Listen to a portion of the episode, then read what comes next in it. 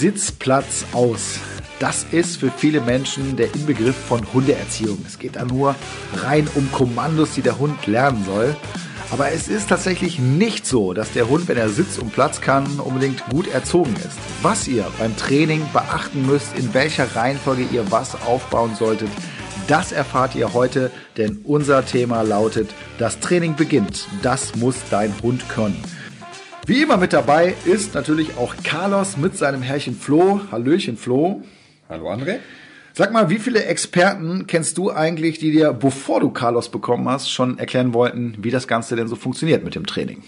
Also gefühlt äh, 1000 Stück. Als ich bei Instagram von Carlos erzählt habe, kam gefühlt jeder Zweite an und hat einen auf Hundeprofi gemacht und hat mir irgendwelche Dinge erzählt und jeder natürlich was anderes. Am Ende war ich verwirrter als vorher und äh, habe mir dann natürlich äh, einen Profi angeguckt, dem ich dann auch wirklich vertraut habe. In dem Fall warst du das. Und äh, ich finde, man sollte wirklich da auch auf eine Person hören und eine Sache dann auch strikt durchführen, anstatt ich höre mal hier, da was, da was, da was und nehme irgendwie alles mit und mache dann am Ende vielleicht doch nicht alles richtig. Ganz genau. Viele Köche verderben den Brei. Ja, genau. Das kennt man ja, ja. Unser heutiger Gast ist Eva Birkenholz. Ihr kennt sie aus unserer Sendung. Äh, da ist sie meine Assistentin und eine sehr erfahrene und natürlich auch sehr, sehr gute Hundetrainerin äh, passend zum Thema heute mit dabei. Wie immer beim Welpentrainer Podcast richten sich unsere Tipps natürlich nicht nur an Welpenbesitzer, sondern auch an erwachsene Hunde. Da könnt ihr genauso viel mit anfangen. Mein Ziel heute ist, euch einen klaren Leitfaden mitzugeben, wann ihr was mit eurem Hund trainieren solltet und vor allen Dingen, was euer Hund auf jeden Fall können muss.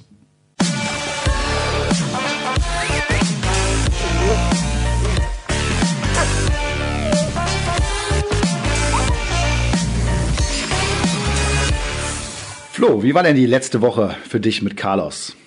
Ich muss sagen, ich wurde das ein oder andere Mal auf der Hundewiese angesprochen und die haben sich vorher schon immer gewundert, warum Carlos so gut erzogen ist, aber er schon so viel kann. Und das höre ich gerne, ja. Dann haben die äh, natürlich jetzt auch die Sendung verfolgt, viele, und dann gesehen, ah, okay, ich konnte es ihnen ja vorher nicht erzählen, aber ähm, jetzt wissen die auf jeden Fall, woher das Ganze kommt und fragen natürlich auch immer nach Tipps jetzt mittlerweile. Also mich, ich bin nicht der Hundeexperte, aber das eine oder andere kann ich wahrscheinlich den auch schon mal so erzählen, was ich von euch gelernt habe. Ja, ja definitiv, weil der Trainer ist immer die eine Sache, aber das Umsetzen der Hunde Hundebesitzer, das ist natürlich das Entscheidende. Und da muss ich bei dir sagen, das machst du wirklich ganz toll. Und das sieht man eben auch an Carlos. Dankeschön, ne? Dankeschön.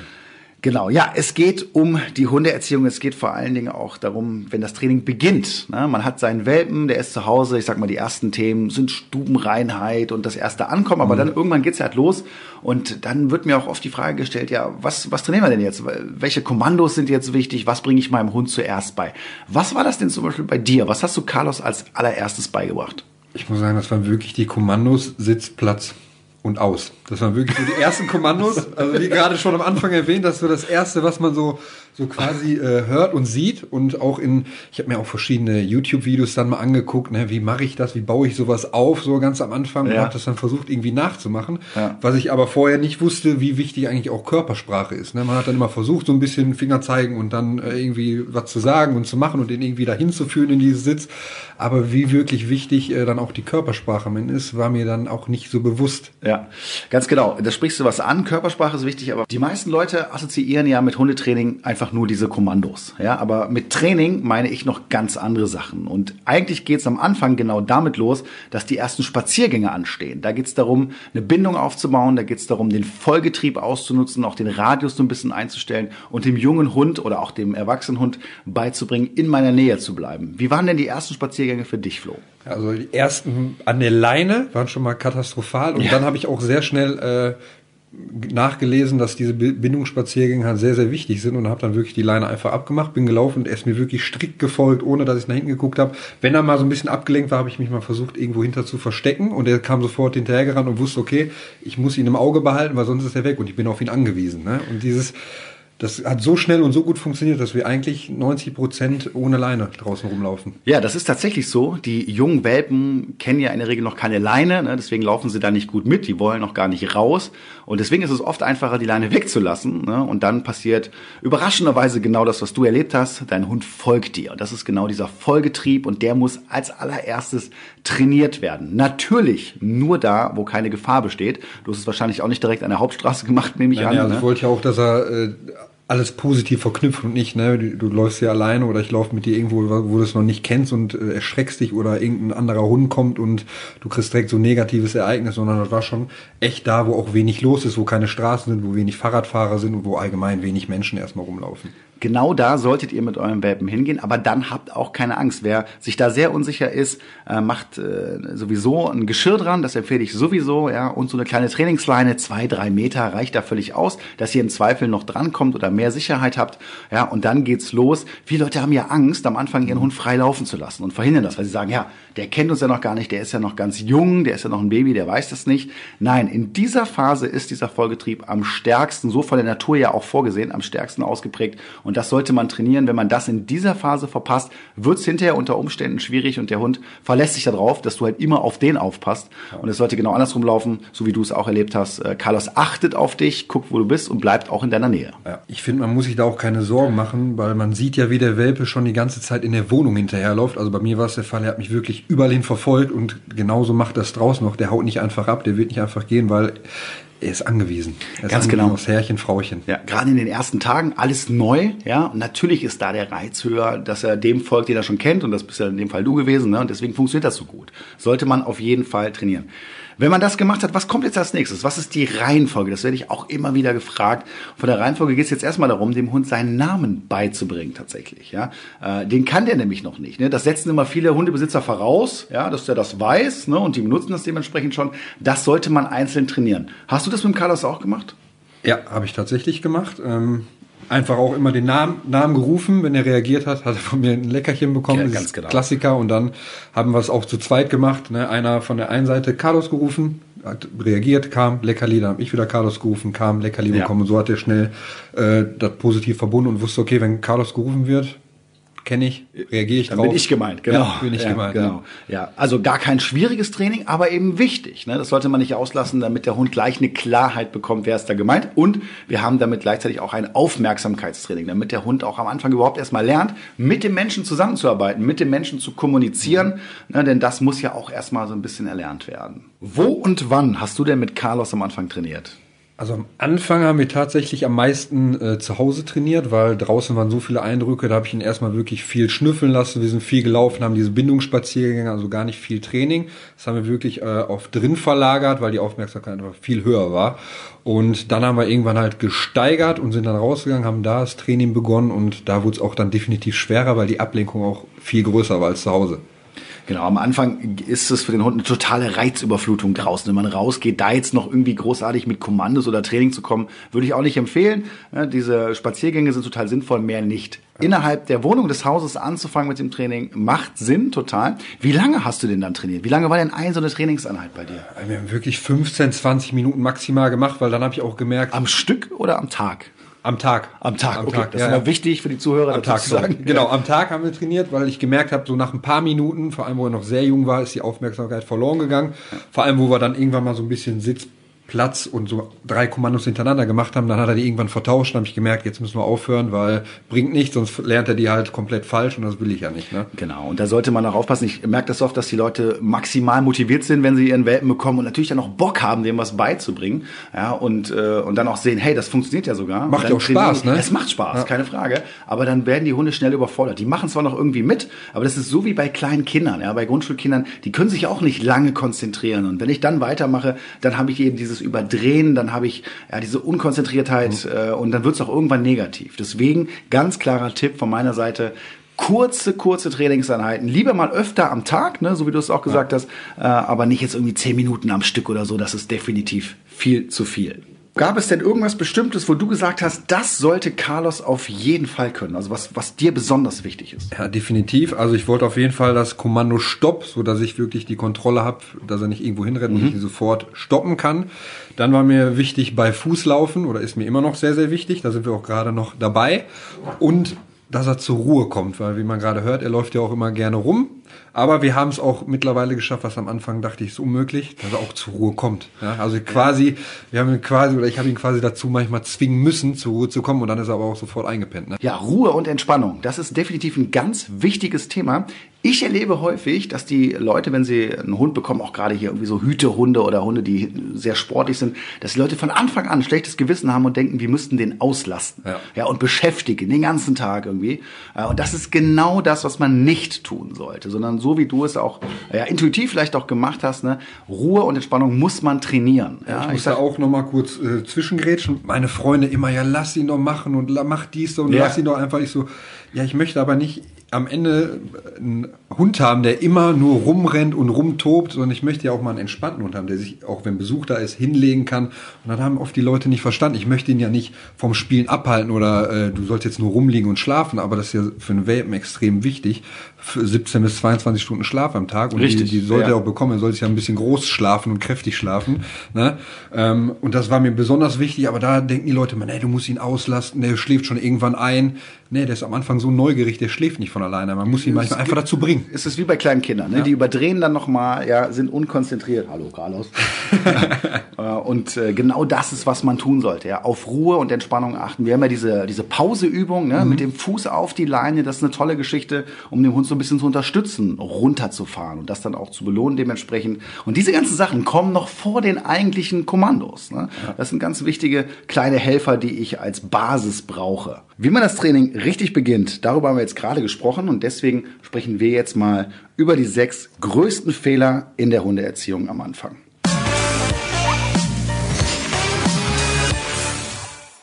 Fehler Nummer eins, kein Plan. Ja, das erlebe ich wie immer wieder. Man schaut sich irgendwelche Videos an, trainiert mal das, mal Sitz, mal Platz, mal was man eben so gesehen hat. Äh, völlig ohne Plan und ohne Zusammenhang. Der Hund hat am Ende überhaupt keine Chance zu verstehen, was der Mensch denn da will. Hattest du einen Plan, Flo? Nein, ich hatte definitiv keinen Plan. Ich habe auch einfach versucht, mir irgendwo ein paar Informationen zu holen im Internet, Videos etc. und habe einfach versucht, es nachzumachen. Aber das ist halt nicht alles einfach nachzumachen, weil da gehört ja viel mehr dazu. Wir haben ja schon über Körpersprache zum Beispiel gesprochen, die sehr, sehr wichtig ist. Und man, ich finde halt, wie gesagt, eine klare Linie zu haben, ist da sehr, sehr wichtig und auch vor allem konsequent zu sein bei dem Ganzen. Genau, konsequent zu sein. Und ich muss ja wissen, was habe ich angefangen, weil es ist ja auch nicht mit einer Trainingseinheit getan, ne? sondern das genau, geht ja immer ja, weiter. Wie, wie, wie baue ich überhaupt etwas auf? Ne? Also in so einen Sitz und einen Platz und so ist ja vielleicht leicht, aber es gibt auch komplexere Sachen, die man erstmal aufbauen muss am Anfang. Ne? Da kann man nicht sofort eben mit irgendwelchen Handzeichen oder mit dem Wort schon kommen, sondern man arbeitet vielleicht erstmal mit der Körpersprache nur. Und das wird für mich aus keinem Video so richtig ersichtlich. Und das habe ich dann auch wirklich erst gelernt, da wo ich bei euch war, wie wichtig das überhaupt ist, etwas aufzubauen wie man überhaupt damit anfängt. Ich würde sogar noch weitergehen. Ich glaube, man erkennt sogar die Menschen, die einen Plan haben und äh, die sind viel klarer. Der Hund kann das viel deutlicher erkennen und die, die keinen Plan haben, äh, da gibt es auch keinen Fortschritt. Also die Fortschritte sind mega gering und klein und man kommt durcheinander und das ist einfach definitiv etwas, was man vermeiden sollte. Fehler Nummer zwei, fehlende Trainingsbereitschaft des Hundes. Ich muss darauf achten, wenn ich mit meinem Hund trainiere, ob der gerade überhaupt in der Verfassung ist, ob der bereit dazu ist. Es könnte sein, dass der müde ist, es könnte sein, dass der überreizt ist, dass gerade gar nichts geht.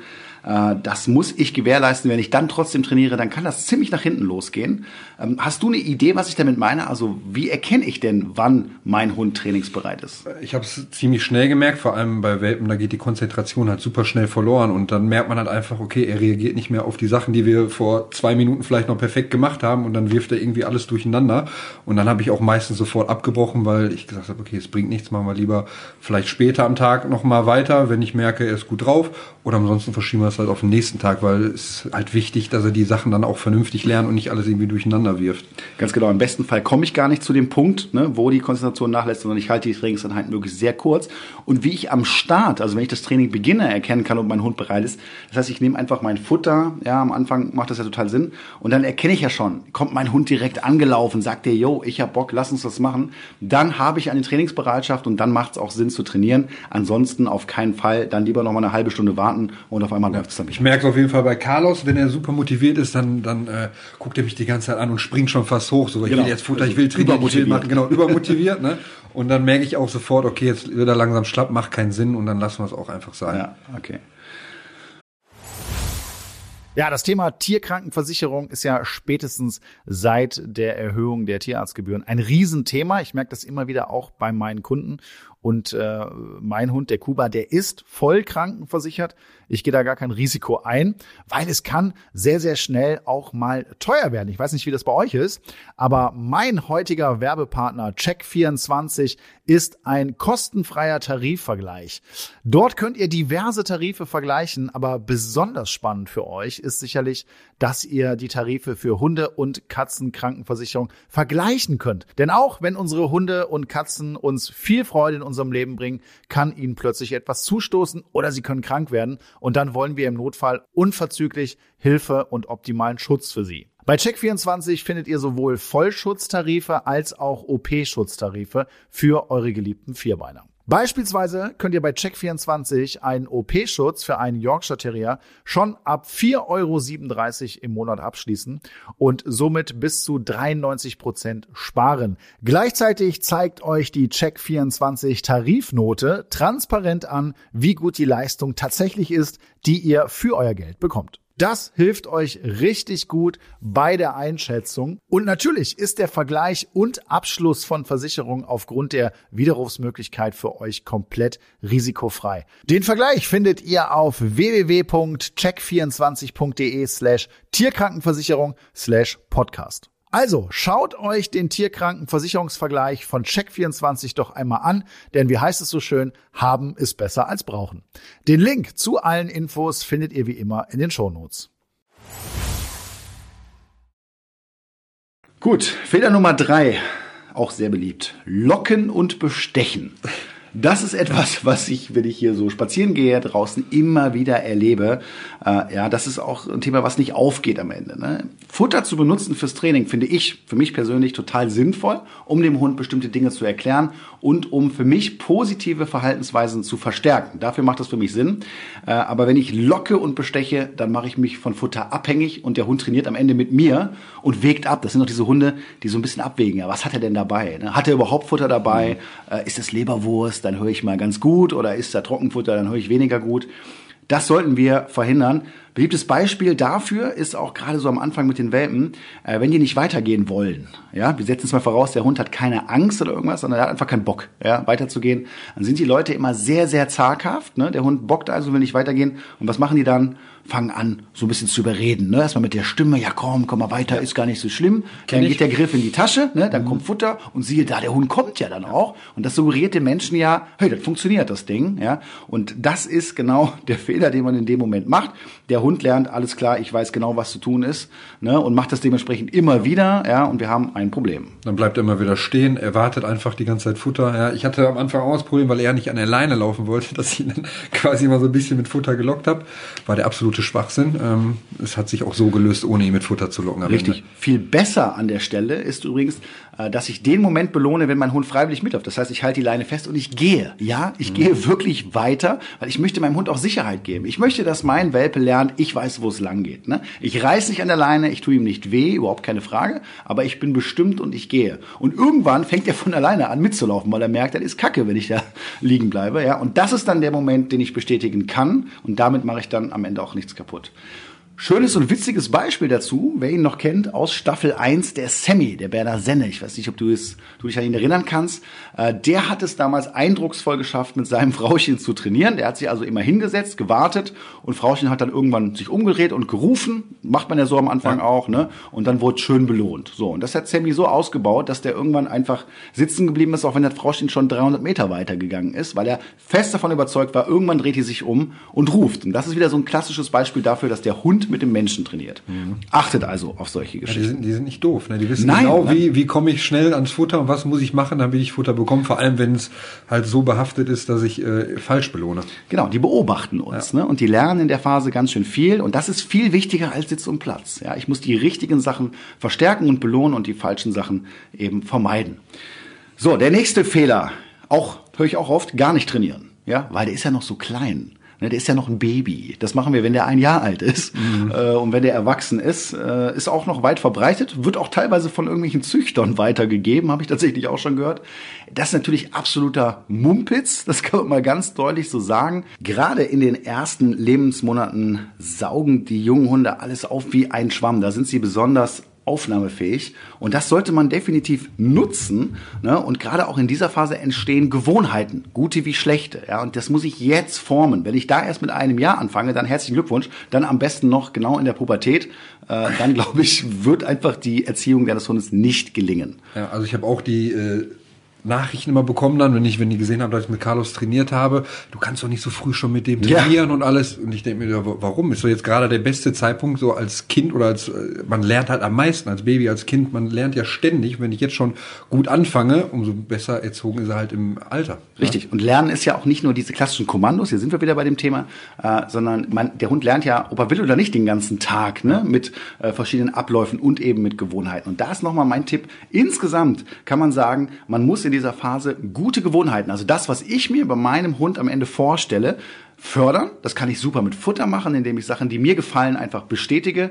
Und negative Dinge, zum Beispiel, dass mein Hund zu jedem anderen Hund hinrennt oder Joggerjagd oder sonst was, das muss ich vermeiden. Das machen wir eben mit unserer Trainingsleine und dem Geschirr. Das ist in dieser jungen Phase extrem wichtig. Und vor allem die Bindung, die extrem aufgebaut wird durch dieses ganze Training. Ne? Weil man hat Spaß, man belohnt mit Futter, man wächst einfach zusammen in dieser Phase extrem, finde ich. Genau, und in der Phase geht's auch tiefer ins Gehirn als danach. Deswegen bitte diese Phase definitiv nutzen. Das bedeutet übrigens nicht, dass das nicht auch für ältere Hunde gilt. Das heißt, wenn ich jetzt einen Hund zum Beispiel aus dem Tierschutz bekomme und der ist schon sechs Jahre alt, dann lernt er ja trotzdem auch, weil der ist ja an einem komplett neuen Ort. Da kann man das also auch übertragen und auch da sollte man sich genauso verhalten. Fehler Nummer fünf: Hundebegegnung an der Leine. Wie oft höre ich das, dass die Leute sagen, ja, die müssen sich doch guten Tag sagen. Ja, kennst du wahrscheinlich. Der Klassiker, auch, ja. Ja, genau. Das ist absoluter Blödsinn. Das möchte ich hier an dieser Stelle nochmal ganz klar sagen. Das stimmt nicht. Ja, Hunde können sich auch guten Tag sagen, beziehungsweise die Informationen, die sie bekommen, wenn sie sich gegenseitig beschnüffeln, ja, das geht auch noch 50 Meter hinter dem Hund. Ne? Und wenn ich Leinenkontakt zulasse, was lernt denn mein Hund dann? Mein Hund lernt, alles klar, ich komme zu dem Hund, dementsprechend aufgeregt wird er vorher sein. Ja, und die Leine verhindert ganz viel von der Kommunikation. Wir mischen uns unglaublich ein, ja, und das führt hinterher unter Umständen auch zu leinenaggressiven Hunden und einfach zu einer großen Aufregung bei Hundebegegnungen. Ja, vor allem, wenn ich auch mal überlege, ich laufe irgendwann vielleicht mal in der der Stadt oder wo mehr los ist und da laufen auch andere Hunde an der Leine rum und er möchte da irgendwie zu jedem Hund und den beschnuppern und zieht die ganze Zeit an der Leine. Genau, weil, er es so, gelernt hat. Ja, weil er es ne? gelernt hat und ja. das, äh, ich das nicht unterbinde. Das ist schon echt eine Katastrophe. Ja. Weil ich immer wieder merke, wenn wir draußen rumlaufen, vor allem Thema Flexileine wieder, ne? Ja. Die lassen wieder ein bisschen länger. okay, geh mal, geh mal daran stuppern. Hey, zeig mal. Und dann denkst du dir, boah, da willst du jetzt auch nicht, nicht sofort sagen, ey, nee, bitte nicht zu meinem Hund und so. Das ist immer das, schmaler Grad, ne? Man muss da irgendwie den richtigen Weg finden aber äh, ich finde es halt eine große Katastrophe, wenn, es, wenn die immer kommen mit ist ein Riesenproblem, weil, genau wie du sagst, das möchte ja keiner. Wir sind ja nette Menschen. Ne? Ja. Das heißt, die anderen meinen das ja auch nicht böse, ja, sondern die nicht. sehen das als Akt der Höflichkeit, mhm. dass die Hunde sich guten Tag sagen. Und die wollen das natürlich auch, die freuen sich darüber. Aber es hat so viele negativen Eigenschaften, dass ich wirklich empfehlen würde, vermeidet das. Seid freundlich dabei, aber vermeidet das. Äh, die Rechnung bekommt ihr hinterher und das wird so aussehen, dass euer Hund einfach überall immer hin will. Ihr habt keine Kontrolle. Und dann kommt der Tag X und dann trefft ihr einen Hund, der angeleint ist Vielleicht nicht ohne Grund, sondern der ist aggressiv oder eine ansteckende Krankheit oder was auch immer. Und euer Hund ist nicht mehr unter Kontrolle und rennt dahin. Die Wurzeln dafür von diesem Übel, die legt ihr genau in dieser Phase. Deswegen keine Hundebegegnung an der Leine. Kann man dann auch wieder äh, positiv bestätigen, wenn mein Hund ganz normal an der Leine an anderen Hunden vorbeiläuft und wir vorbei sind und dann eine Belohnung? Merkt der sich das oder? Ja, Sicher. Also das erste ist eben, wenn er keinen Kontakt hat, bekommt er auch keine Erwartungshaltung, ja. wenn er einen Hund an der Leine sieht, wenn ich das konsequent durchziehe. Das nächste ist, dass ich meinen Hund immer auf der reizentfernten Seite mhm. führe. Ich bin also immer dazwischen. Ja, und so kann ich die Spannung auch von der Leine nehmen und kann mich viel besser mit meinem Hund beschäftigen und auch körpersprachlich schon dem Gegenüber mitteilen, hör mal, ich habe gerade gar keinen Bock ja. auf Kontakt hier, geh einfach weiter. Ja, und nach der Begegnung, da macht es Sinn, äh, mal ein paar Mal meinen Hund zu belohnen. Und dann entsteht eine sehr, sehr gute Eigenschaft. Ja, mein Hund sieht einen anderen Hund und schaut mich an und wir gehen entspannt dran vorbei. Und dann kann ich ja immer noch entscheiden, wenn das der Bello von nebenan ist, den wir kennen und die Hunde können spielen, ja, warum denn nicht? Das dürfen sie ja dann auch, ja. aber nicht, weil der Hund es entscheidet. Fehler Nummer 6. Den Fehler beim Hund suchen. Ja, höre ich auch immer, ja, mein Hund kann das nicht, mein Hund macht das falsch. Ne? Ja, der, ist ein, der, ist die und die Rasse, die kann das nicht. Die, die Rasse, genau, ja, ja, die Rassebrille, die ja, kennen wir auch. Ne? Ähm, in den aller, allermeisten Fällen muss ich ganz klar sagen, es stimmt nicht. Ja, äh, das hätten die Menschen gerne. Ne? Die suchen ja immer, wir suchen ja gerne den Fehler bei anderen, ne? auch beim Hund. Äh, und äh, das ist Blödsinn. Ja, das merken die Leute dann spätestens, äh, wenn dann mal ein Profi, ein Hundetrainer den Hund nimmt und dann merkt, oh, der kann es ja doch. Ja, das ist nämlich meistens dann der Fall. Ne? Und äh, das ist in den seltensten Fällen so, dass der Hund Schuld trägt, sondern zu 99, 9 Prozent, ja. würde ich fast sagen. Bin ich auch der Meinung. Äh, Deswegen finde ich auch, man sollte wirklich mit einem Profi zusammenarbeiten oder in die Hundeschule gehen, aber auf jeden Fall wirklich da auch eine klare Linie finden, wie trainiere ich mit meinem Hund. Weil wenn ich davon keine Ahnung habe und nur sage, ja, das liegt an meinem Hund, genau. ist ja nicht, ist ja nicht Sinn und Zweck ja. der Sache. Ne? Das liegt definitiv nicht am Hund, weil ich bin derjenige, der dir was beibringen muss. Der kommt nicht auf die Welt und kann schon alle Kommandos. Ganz genau so ist es. Ne? Und auch dieses Thema, ja, der ist, äh, mein Hund ist sehr stur, äh, der macht das nicht. Oder der, da werden so Charakterzüge dann irgendwie so rein interpretiert in den Hund. Äh, das ist in der Regel auch Schwachsinn. Schaut lieber, was ihr falsch macht. Ja, euer Hund macht es nicht. Euer Hund reagiert nur auf euer Verhalten. Und damit kommen wir auch schon zu unserem heutigen Gast. Eva Birkenholz ist hauptberufliche Hundetrainerin und auch in meiner Sendung meine Assistentin. Und sie kennt sich natürlich bestens aus mit dem Hundetraining. Eva, schön, dass du da bist. Ja, hallo André. Eva, was war denn dein kuriosestes Erlebnis, wenn es darum ging, Menschen mit ihren Hunden im Training zu unterstützen? Ja, es gibt immer mal wieder kuriose Erlebnisse, aber ähm, eines der kuriosesten war tatsächlich, ähm, da war eine Tierkommunikatorin bei mir im Training. Tierkommunikatoren, um das kurz zu erklären, ähm, arbeiten telepathisch mit Hunden und anderen Tieren. Grundsätzlich äh, kann das meiner Meinung nach schon mal funktionieren, aber sie kam dann zu mir und sagte, ähm, ihr Hund hätte ihr genau erzählt, was das Problem ist. Und ähm, ja, sie wüsste aber nicht, wie sie das lösen sollte. Sie wäre die Software und ich wäre dann die entsprechende Hardware. Okay, okay. Und ja, es ist äh, wäre wär lustig. Auf jeden Fall habe ich ihr dann die Hardware, also ähm, Trainingstipps an die Hand gegeben und ihr erzählt, was sie äh, am besten in dieser jeweiligen Situation machen sollte. Und beim nächsten Mal kam sie dann wieder und hat gesagt, ja, nein, ihr Hund hätte ihr zu Hause gesagt, dass er das doch nicht so gut findet. Und ähm, ja, da muss ich mir wieder was anderes überlegen. Aber im Grunde genommen hat dann irgendwann der Hund immer gesagt, dass es ihm nicht passt. Und ich bin mir aber ziemlich sicher, dass es nicht der Hund war, der das gesagt hat, sondern dass es eigentlich an Frauchen lag. Ja, das ist auf jeden Fall sehr kurios. Ich habe da auch eine kleine Geschichte zu. Ich war mal mit einer Frau im Training. Wir waren draußen. Der Hund war schon sechs oder sieben Jahre alt und dann hat der Hund geschissen, ich sag's mal ganz äh, so wie es ist. Ne? Und dann hat sie aus einer bestimmten Tasche äh, sieben Leckerchen rausgenommen und die dann dahin geworfen, die durfte der Hund fressen. Sieben. Und genau sieben. Ich habe gefragt, ne, ich sag, was, was hast du jetzt da genau gemacht? Ja, jedes Mal, und zwar wirklich jedes Mal, wenn dieser Hund sein großes Geschäft erledigt, seit Welpenalter an, bekommt er sieben Leckerchen. Warum auch immer, das musste ich auch erstmal verpacken in dem Moment. Ich meine, das Problem war ein ganz anderes, aber das ist auf jeden Fall auch bei auch mir hängen geblieben. Ist auch ein Problem, ja? kann man dran arbeiten. Ja. ja. Gibt es deiner Meinung nach einen Unterschied, ob du einen Welpen oder einen ausgewachsenen Hund trainierst? Ja, da gibt's natürlich Unterschiede und einer der gravierendsten ist natürlich, dass sich ein Welpe nicht so lange konzentrieren kann wie ein erwachsener Hund. Und da bin ich mir manchmal nicht so sicher, ob sich die Besitzer dessen bewusst sind, weil viele, auch gerade Welpenbesitzer, sind natürlich sehr ambitioniert und äh, wollen im Training immer 100 Prozent geben und richtig Gas geben und machen oft äh, auch ein bisschen zu viel. Der Aufbau von den verschiedenen Kommandos, ähm, sei es jetzt Sitz oder Platz oder was man sich sonst so vorstellen kann, der ist eigentlich gleich. Also da trainieren wir mit Erwachsenen und mit Welpen von, vom gleichen Startpunkt aus. Genau, das finde ich auch nochmal wichtig zu sagen. Das heißt, auch wenn du einen Hund aus dem Tierheim nimmst und der ist schon zehn Jahre alt, dann kann der auch noch lernen. Ein Hund lernt sein Leben lang das heißt, wenn du einen älteren Hund aus dem Tierheim hast, dann geht das noch genauso gut. Was würdest du denn sagen, sind so die schlimmsten Marotten? Also bei Hunden fallen mir jetzt nicht direkt welche ein. Klar hat jeder Hund auch irgendeine Marotte, aber bei den Besitzern ist es tatsächlich so, dass man sich darauf verlassen kann, dass jeder irgendeine Marotte hat. Und das, was mich am meisten verzweifeln lässt, ist tatsächlich, wenn die Leute nicht richtig zuhören und einfach machen und eigentlich gar nicht wissen wollen, was ich dazu zu sagen habe, sondern einfach machen und rumwuseln und ohne Struktur wirklich am Hund rumzerren.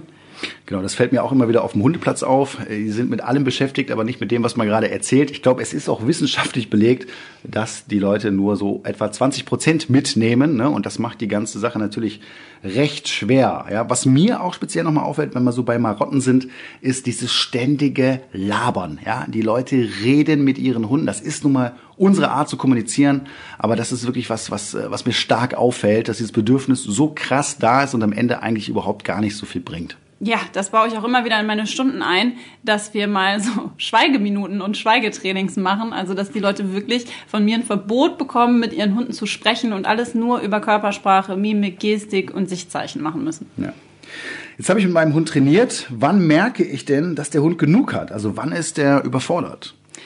Meistens funktioniert dann schon nichts mehr. Also wenn der Hund äh, schon überfordert ist, dann ähm, kann man sich noch so viel Mühe geben und man kommt einfach gar nicht mehr an das Tier ran und ähm, dann ist es eigentlich schon zu spät. Also man muss da wirklich aufpassen, dass man den Punkt erwischt, bevor es soweit ist und immer mal wieder auch Pausen ins Training einschiebt, dem Hund äh, Freizeit gibt, dass er mal ein bisschen schnüffeln kann oder auch mal ähm, ein kleines Spiel mit dem Halter.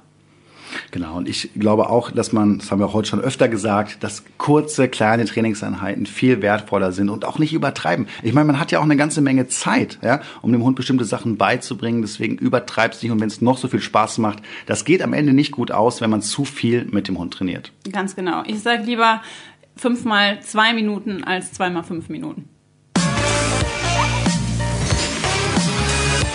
Nach unserer letzten Podcast-Folge haben uns unzählige Fragen von euch erreicht auf den unterschiedlichsten Kanälen, weil wir ja schon in der letzten Folge angekündigt haben, dass es heute um Training geht. Einige Fragen haben wir jetzt mal hier rausgesucht, Eva, und gleich die erste Frage ist eine, die wirklich viele Menschen betrifft. Lass uns doch mal darüber sprechen. Da fragt nämlich eine Hörerin, Lieber André, mein Jack Russell Terrier ist zwei Jahre alt und ich kann ihn einfach nicht alleine zu Hause lassen. Denn wenn ich zurückkomme, hat er die komplette Wohnung verwüstet. Kissen zerrissen und Tapeten angekratzt. Ich bin verzweifelt. Was kann ich tun? Oh ja, kann ich dazu nur sagen. Und äh, ja, ich würde auch gerne mal wissen, ob der Hund schon seit zwei Jahren da ist, wie lange das Problem schon besteht. Aber das ist natürlich echt äh, eine Hausnummer, ne? Genau, also man kann bei solchen Sachen immer nur relativ pauschale Tipps geben, aber das ist ein sehr beliebtes Problem und da auch nochmal, wir sind ja beim Thema Training, fangt früh genug erstmal damit an, dem Hund das beizubringen. Auch da ist die falsche Taktik zu sagen, der ist ja noch so klein, das bringen wir ihm später bei. Fangt da nach ein paar Tagen, wenn der Hund bei euch angekommen ist, schon in kleinen Schritten mit an. So, dieses Problem habe ich aber öfter. Wie kann ich das lösen? Ich muss meinen Hund in kleinen Schritten an dieses Alleinebleiben gewöhnen. Und wenn er schon mal schlechte Erfahrungen gemacht hat, was hier bei dem Jack Russell definitiv der Fall war, dann fange ich an und baue ein Kommando auf. Also quasi eine kleine Konditionierung. Damit gehe ich gerne vor. Das heißt, ich parke meinen Hund zum Beispiel auf seinem Körbchen oder in einem bestimmten Raum, begrenze ihn da so ein bisschen und sag zu ihm, bis gleich, geh raus und äh, komm sofort wieder rein und belohne ihn. Ja, das ist das, was man eigentlich normalerweise nicht machen sollte, mit Ritualen arbeiten. Aber hier ist ja schon das Kind in den Brunnen gefallen sozusagen und deswegen macht es Sinn, das nochmal positiv aufzubauen. Und das kann ich eben mit diesem Ritual sehr gut aufbauen. Ist ein bisschen Fleißarbeit, das heißt, ihr lauft jetzt los, immer wieder bis gleich rausgehen, reingehen, Hund belohnen und dann in ganz, ganz mini kleinen Schritten verzögere ich das. Das heißt, ich bringe alle Schlüsselreize mit rein. Was ist das? Ich nehme meinen Schlüssel. Ja, die Jacke, die Tasche. Die Jacke, die Tasche, alles, was ich sonst auch mache, ja, und gehe dann ganz kurz vor die Tür und komme wieder rein. Und der Hund lernt nach und nach, wenn ich bis gleich sage, dann komme ich auf jeden Fall gleich wieder. Und das entspannt die Hunde und ähm, ja, führt zu einer gewissen Erwartungshaltung. Und in vielen, vielen Fällen kommt man damit auch zum Erfolg. Ja, das wäre auf jeden Fall fürs Beibringen der erste Schritt, aber dann muss man natürlich noch überlegen, ähm, wir müssen das ein bisschen managen. Was machen wir, wenn wir jetzt gerade mal nicht üben können und trotzdem das Haus verlassen müssen? Genau. Und da ist es nochmal so, wenn ihr das trainiert und zwischendurch lasst ihr euren Hund alleine und der heult, vielleicht interessiert es euch interessiert es die Nachbarn nicht, ähm, dann wird das Ganze nicht funktionieren. Das kann man ganz klar sagen. Deswegen äh, überlegt euch einen Plan B. Was ich da auch immer wieder erlebe, dass die Leute sagen, so, ich habe jetzt meinen Hund, ich habe drei Wochen Urlaub und danach muss der vier Stunden alleine bleiben können. Ja. Äh, ich kann mich an keinen Fall erinnern, wo das dann gut gegangen ist. Da muss man schon sehr viel Glück haben, äh, weil der Hund dann auch eine gewisse Anspannung merkt, wenn es denn soweit ist. Besorgt euch einen Plan B in Form von netten Nachbarn, Familienangehörigen oder einer professionellen Huta, so eine Tagesbetreuung, wo ihr euren Hund lassen könnt, wenn er noch nicht alleine bleiben kann. Ein weiterer Zuhörer hat mir eine E-Mail geschrieben. Lieber Welpentrainer, mein Hund kommt aus dem Tierschutz und ist mit seinen sieben Jahren inzwischen sehr krank. Kann wegen eines Hüftschadens nicht mehr richtig laufen. Dennoch habe ich das Gefühl, dass er nicht ausgelastet ist. Hast du eine Idee, wie ich ihn auslaste, ohne ihn zu überfordern? Eva, hast du da vielleicht einen Tipp? Ja klar, da gibt's jede Menge Möglichkeiten und Dinge, die ich mit meinem Hund zu Hause machen kann. Das Einfachste ist tatsächlich ähm, so ein bisschen Nasenarbeit. Also es gibt Schnüffelteppiche, wo ich Leckerchen für meine Hunde drin verstecken kann oder aber auch verschiedene Tricks, die ich machen kann, die jetzt nicht unbedingt den Bewegungsapparat meines Hundes beanspruchen. Genau, ich finde nochmal ganz wichtig auch dieses operante Lernen. Ich kann ja äh, meinem Hund irgendeinen Trick beibringen, ich kann ihm das total leicht machen, ja, oder ich kann ihn das ausprobieren lassen. Also dieses operante Lernen, der Hund probiert über Versuch und Irrtum aus, an die Lösung zu kommen. Das ist sehr, sehr auslastend, das fordert den Hund, macht ihn am Ende auch glücklich und äh, da braucht der Bewegungsapparat eben auch nicht so für gebraucht werden, sollte also für deinen Hund auf jeden Fall funktionieren. Und dann noch eine letzte Frage für heute. Ich, Emma, fahre gerne im Auto mit. Dabei sitze ich brav in meiner Box. An Ampeln stehen und warten, kein Problem. Allerdings, wenn Frauchen den Motor ausmacht, brennt bei mir irgendeine Sicherung durch und ich belle und kreische. Habt ihr einen Tipp, wie mir und Frauchen geholfen werden kann? Eva, hast du eine Idee dazu? Ja, da würde ich auch erstmal wieder ganz von vorne anfangen und ähm, eventuell die Box nochmal neu trainieren, dass die auch schön ist bei Ruhe. Also wenn das Auto steht, dann erst das Auto anmachen, wieder ausmachen und da wirklich an der Ruhe in der Box nochmal arbeiten. Ich würde erstmal die Frage stellen, ja, wo kommt das denn her? Also wieso macht die Emma das denn? Und ich glaube, dass da eine kleine Verkettung stattgefunden hat. Das heißt, dass die Emma gelernt hat, wenn der Motor ausgeht, dann sind wir vielleicht auf irgendeiner Hundewiese, gleich kommt Aufregung, Spielen und Spaß und das führt zur Aufregung und das kann sich so weit nach vorne transportieren, dass der, das äh, Ausmachen des Autos schon ausreicht, dass der Hund total ausrastet.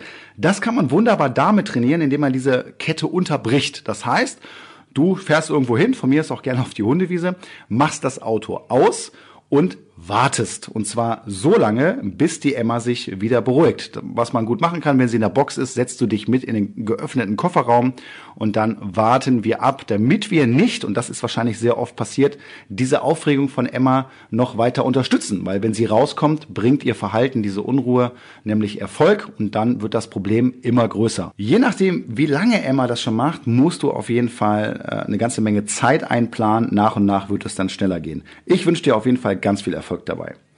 Wenn ihr übrigens eine Frage habt zu unserem Podcast oder ein Problem mit eurem Hund habt, dann meldet euch einfach. Per Facebook, per Instagram äh, könnt ihr mit dem Hashtag Welpentrainer zu uns finden und eure Fragen loswerden und wir werden sie dann beantworten. Jetzt haben wir ja eben schon über die häufigsten Probleme bei den Hundebesitzern in unserer Hundeschule gesprochen. Aber was sind denn jetzt eigentlich die Sachen, von denen du auch sagst, das muss wirklich jeder Hund können? Ja, vieles habt ihr ja eben schon besprochen. Also wirklich diese Bindungsspaziergänge sind ultra wichtig und äh, dass der Hund vor allen Dingen, und das ist für mich persönlich das Wichtigste, auch die Bereitschaft hat, mit seinem Besitzer was zu machen. Also dass es nicht so ist, dass äh, der Halter total uninteressant für seinen Hund ist, sondern dass es wirklich auch ums Team geht und die miteinander arbeiten wollen. Genau, und was wir dann ja weiter hatten, war Namenstraining, ja, viel zusammen zu erleben. Und dann kommen wir am Ende natürlich irgendwann bei den klassischen Kommandos an. Da ja. gibt es eine ganze Menge, aber die Frage ist jetzt, was braucht man denn auf jeden Fall im Alltag? Also das Kommando, was ich tatsächlich am häufigsten benutze, ist, glaube ich, das bei Fußkommando. Bei mir heißt es bei mir, also dass meine Hunde neben mir herlaufen und bei mir bleiben, egal was oder wer mir entgegenkommt. Direkt gefolgt von Stopp und dem Rückruf. Ja, so ähnlich ist es bei mir auch. Also das bei Fußkommando habe ich immer das Gefühl, das wird maßlos unterschätzt, Total. weil das macht euch am Ende unabhängig von der Leine. Ich habe keinen Bock jedes Mal bei jeder Begegnung meinen Hund wieder anzuleihen, lasse meinen Hund aber auch nicht in die Begegnung einfach reinbrezeln. Das macht man nämlich nicht.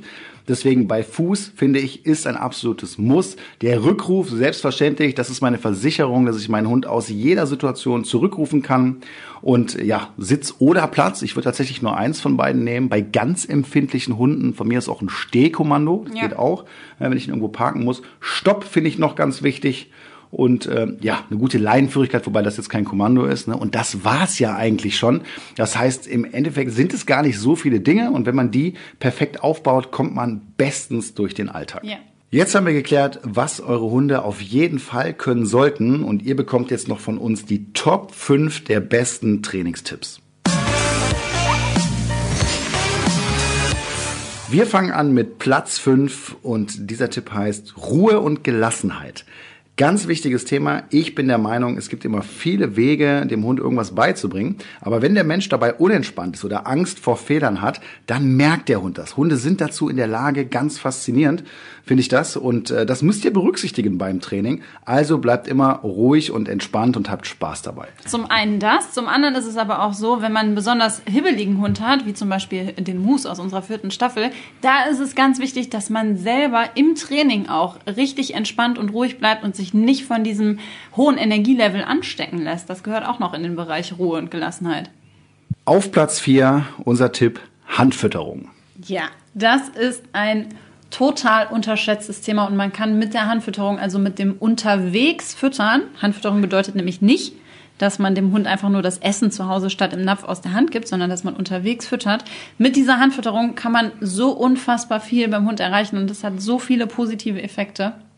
Ich muss auch wirklich sagen, dass die Leute, die es durchziehen, und zwar wirklich komplett durchziehen, mir alle, fast durch die Bank weg, alle sehr, sehr viel Positives berichten. Ja, gerade so in dieser ersten Trainingsphase, wenn die Hunde noch jung sind, kann ich damit so viel in die richtige Richtung leiten. Ich habe es viel einfacher draußen, die Aufmerksamkeit meines Hundes zu bekommen. Und man arbeitet als Team, man hat eine Beschäftigung draußen, ja, und äh, dem Hund einfach drinnen aus dem Napf zu füttern, finde ich fast schon langweilig, gerade wenn ich viel trainieren möchte. Ja? Und äh, so kann ich es wie so eine Art Munition benutzen und meinen Hund in diese Richtung formen, wie ich mir das vorstelle am Ende. Ja, aber das hast du eben schon gesagt, das ist ein ganz großes Problem für viele Halter, das durchzuziehen, weil es gibt natürlich Hunde, die am Anfang sagen, ach nö, möchte ich nicht. Und wo der Mensch dann sagt, ach Gott, der hat es gar nicht genommen unterwegs, jetzt hat der ja Hunger zu Hause.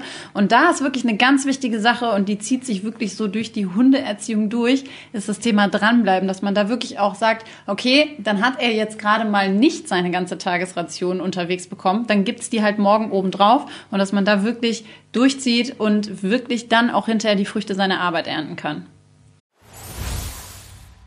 Endlich steht der Frühling in den Startlöchern, meine Lieblingsjahreszeit. Allerdings heißt das auch, dass die ersten Zecken bereits unterwegs sind. Flo, haben deine Hunde schon welche gehabt? Bisher zum Glück noch nicht. Aber ja. ich bin gespannt, wenn ich die ersten rausziehen muss. Ich hatte schon zwei. Ja? Also nicht ich, sondern Kuba. Aber Zecken können bei einem Stich gefährliche Krankheitserreger auf Hunde übertragen. Das wissen, glaube ich, die meisten.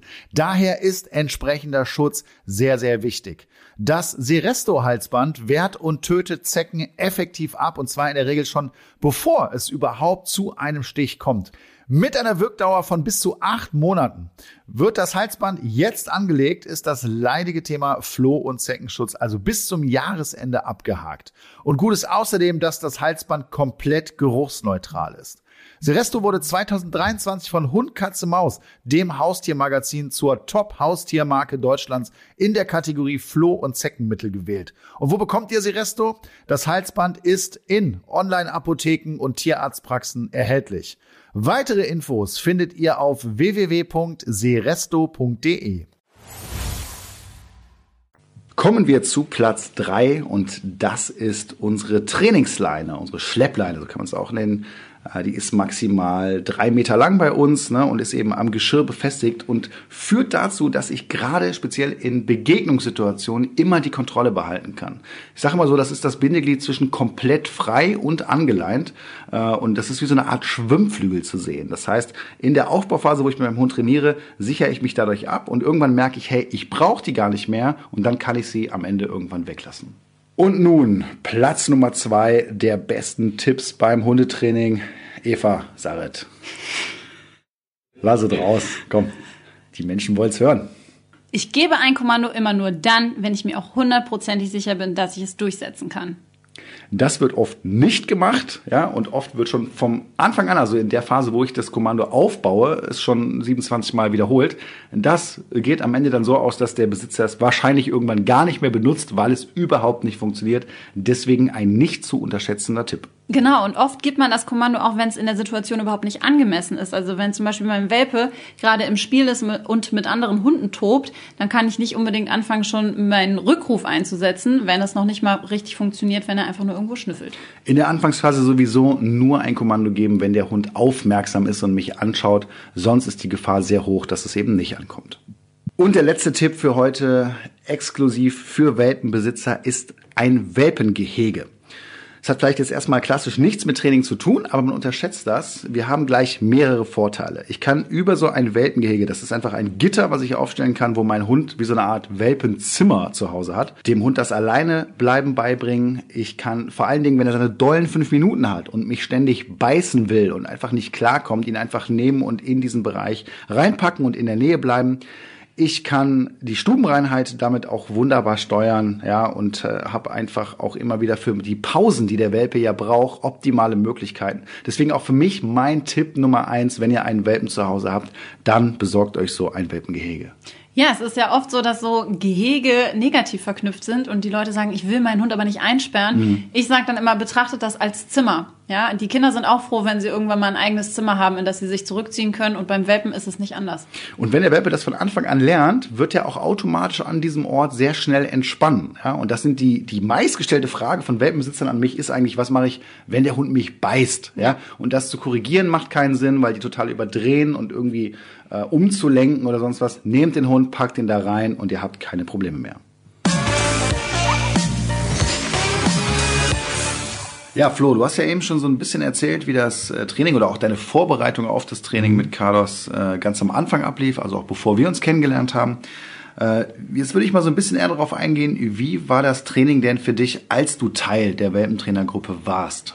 Also für mich war es sehr, sehr gut, endlich eine klare Linie im Training zu haben, endlich auch zu wissen, okay, wie muss ich handeln, wie, wie ist meine Körpersprache. Wir haben ja auch von euch da täglich Videos geschickt bekommen, wenn, wenn die äh, Hunde beim genau. Training waren, ja. mit den Sachen, die die an dem Tag gelernt haben. Und dann konnten wir auch ganz klar oder ich nachvollziehen, okay, was muss ich jetzt die Woche trainieren. Und ich hatte eine super Anweisung, eine super Zeit und Carlos und vor allem ich haben sehr, sehr viel äh, mitgenommen aus der Zeit. Das freut mich sehr und ja, man sieht ja auch an Carlos, es hat auch wirklich gut funktioniert, optimal gelaufen, sehr gut. Was ja auch eine sehr interessante Frage ist, wenn man sehr viel mit dem Hund trainiert und dem Sachen beibringt, wie funktioniert denn die Übertragung auf zum Beispiel andere Familienmitglieder? Hast du da irgendwelche Erfahrungen bisher? Ja, ich habe ja öfter mal meine Schwester und Schwager da und der ist ja ab und zu bei meiner Mutter und auf die Grundkommandos Sitzplatz und so hört er natürlich sehr, sehr gut. Die hat er sich super eingeprägt. Ähm, nur bei dem Thema Akzeptanz ist es immer ein bisschen schwierig. Bei mir hört er da natürlich auch wie eine Eins und akzeptiert auch alles das, was ich sage. Bei den anderen versucht er natürlich immer so seine Grenzen auszutesten und rumzuprobieren ja. und ne, ja.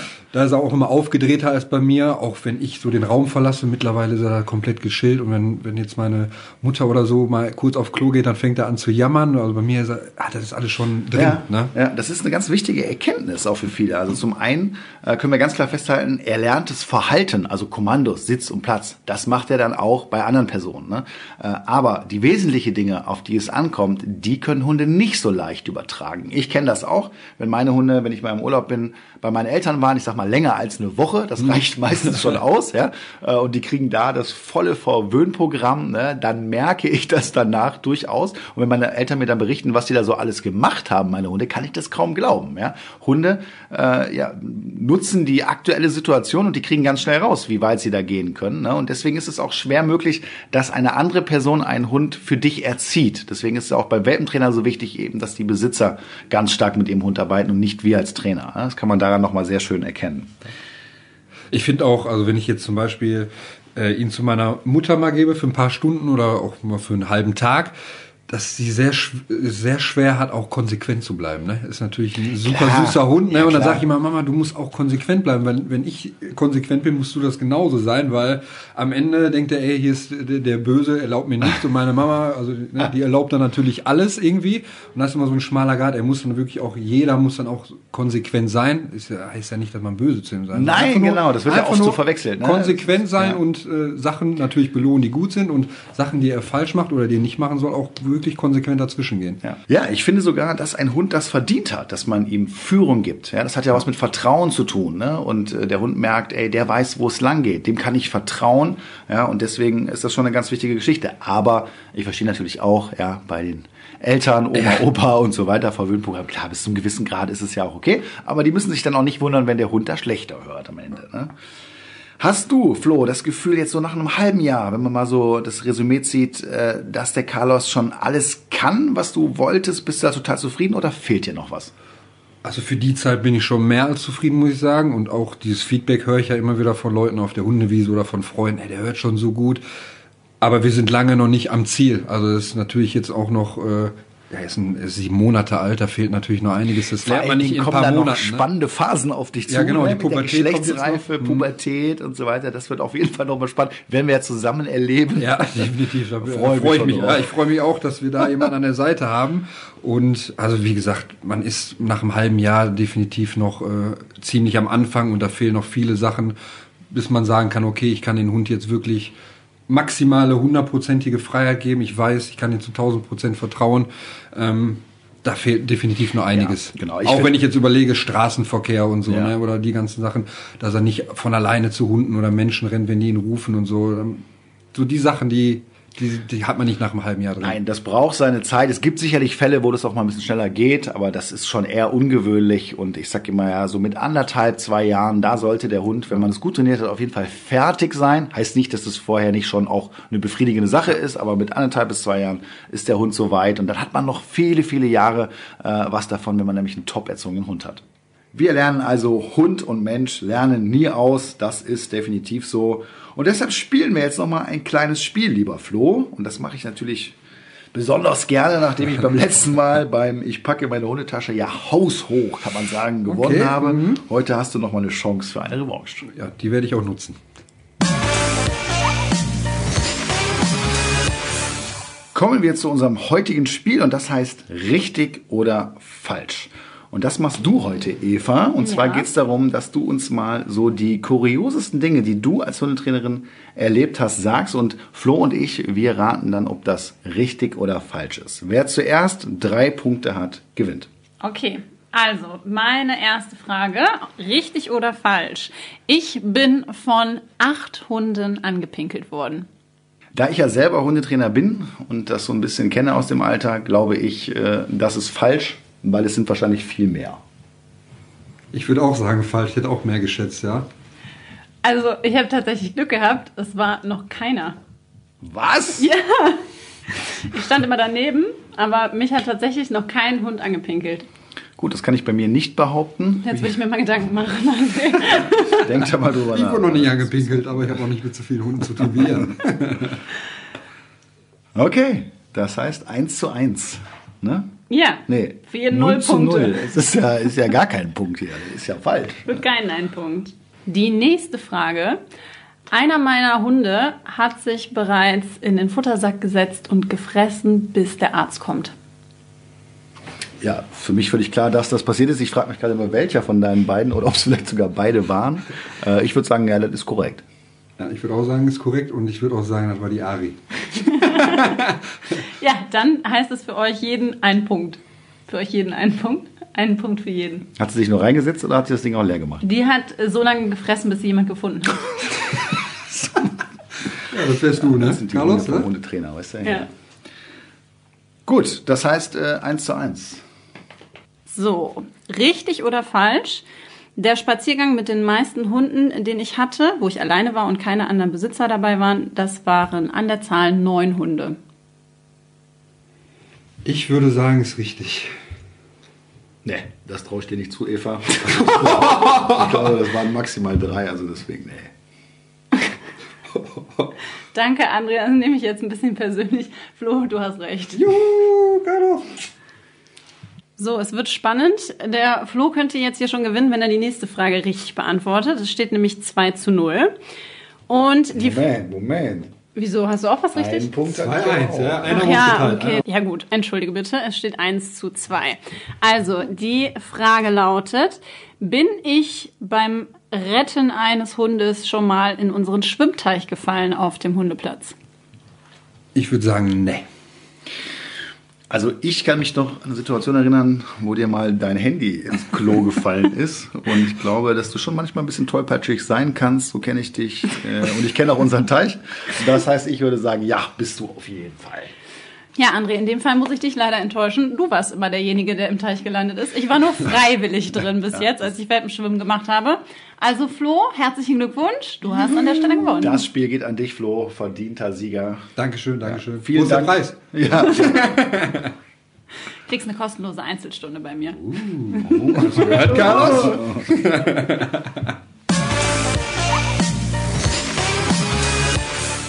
Und das war es auch schon wieder für heute mit dem Welpentrainer Podcast. In 14 Tagen geht's weiter mit einer neuen Folge und da wird das Thema lauten, die richtige Ernährung, was für deinen Hund wirklich wichtig ist. Wieder mit einem spannenden Gast. Freut euch drauf, interessiert wirklich, glaube ich, jeden Hundebesitzer. Was wir heute auf jeden Fall gelernt haben, ist, dass es nicht nur um die klassischen Kommandos geht, wie Sitz und Platz und Aus, sondern um eine ganze Menge mehr und dass es wichtig ist, einen Plan als Hundebesitzer zu haben. Und vor allem, dass es auf dem Menschen und nicht auf dem Hund ankommt und natürlich, dass man auch nie auslernt. Mir jetzt viel Spaß gemacht. Ich danke dir, Flo, und dir auch, Carlos, der gerade schon der ist am Schnarchen, ja. Wir haben jetzt auch Feierabend. Wir sagen bis in 14 Tagen. Macht's gut, bis bald. Vielen Dank und ciao.